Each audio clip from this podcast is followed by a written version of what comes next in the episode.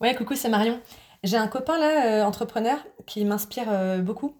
Et, euh, et lui, il m'a dit l'autre jour, Marion, je kiffe tes notes vocales courtes. Par contre, les notes vocales longues, tu m'as perdu, quoi. Donc bon, lui, c'est un gars, j'imagine qu'il fait pas des super longues notes vocales à ses copains. Moi, j'adore écouter des très longues notes vocales de mes copines. Donc, je vais en prendre et en laisser. Peut-être qu'il y aura des notes vocales courtes et d'autres plus longues.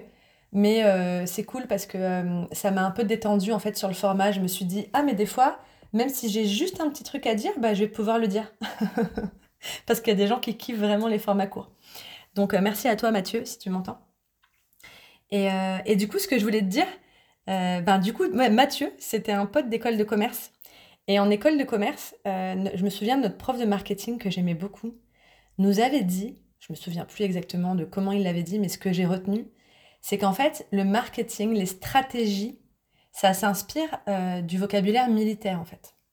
Et quand on dit stratégie, euh, on parle de... euh, tu vois, moi, ce que j'ai en tête, c'est, les films, films d'époque où tu as, t'as, t'as les tentes dressées au milieu du champ de bataille, comme ça, et tu as l'empereur entouré de tous ses conseillers militaires, ou autour d'une table, où il y a une carte, et sont en train de définir la stratégie d'attaque, tu vois, genre... euh, on va pas passer par l'ouest parce qu'il y a des marées, les chevaux vont s'enfoncer dans la vase et tout. Euh, On va plutôt euh, passer par l'est parce que le vent est favorable et tout. Tu sais, les gars, ils font une stratégie d'attaque basée sur une connaissance parfaite du terrain.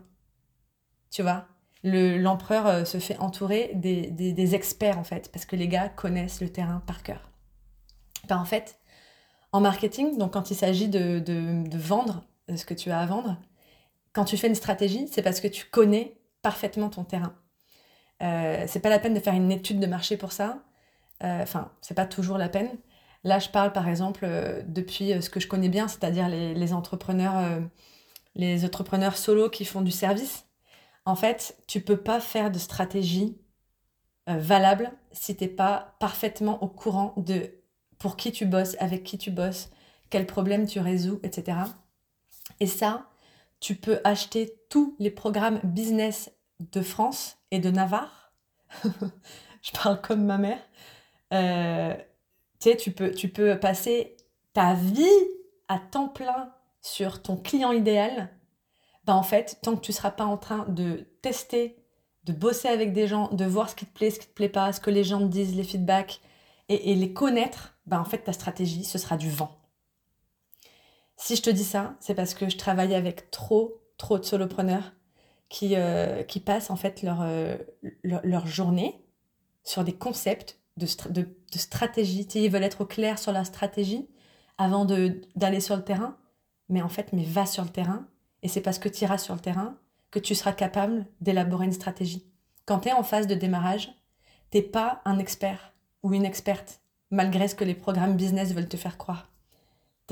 Un novice, tu vas explorer le terrain, tu testes, tu te plantes, tu recommences, t'ajustes, et ensuite, tu vas pouvoir être un expert et mettre en place une stratégie.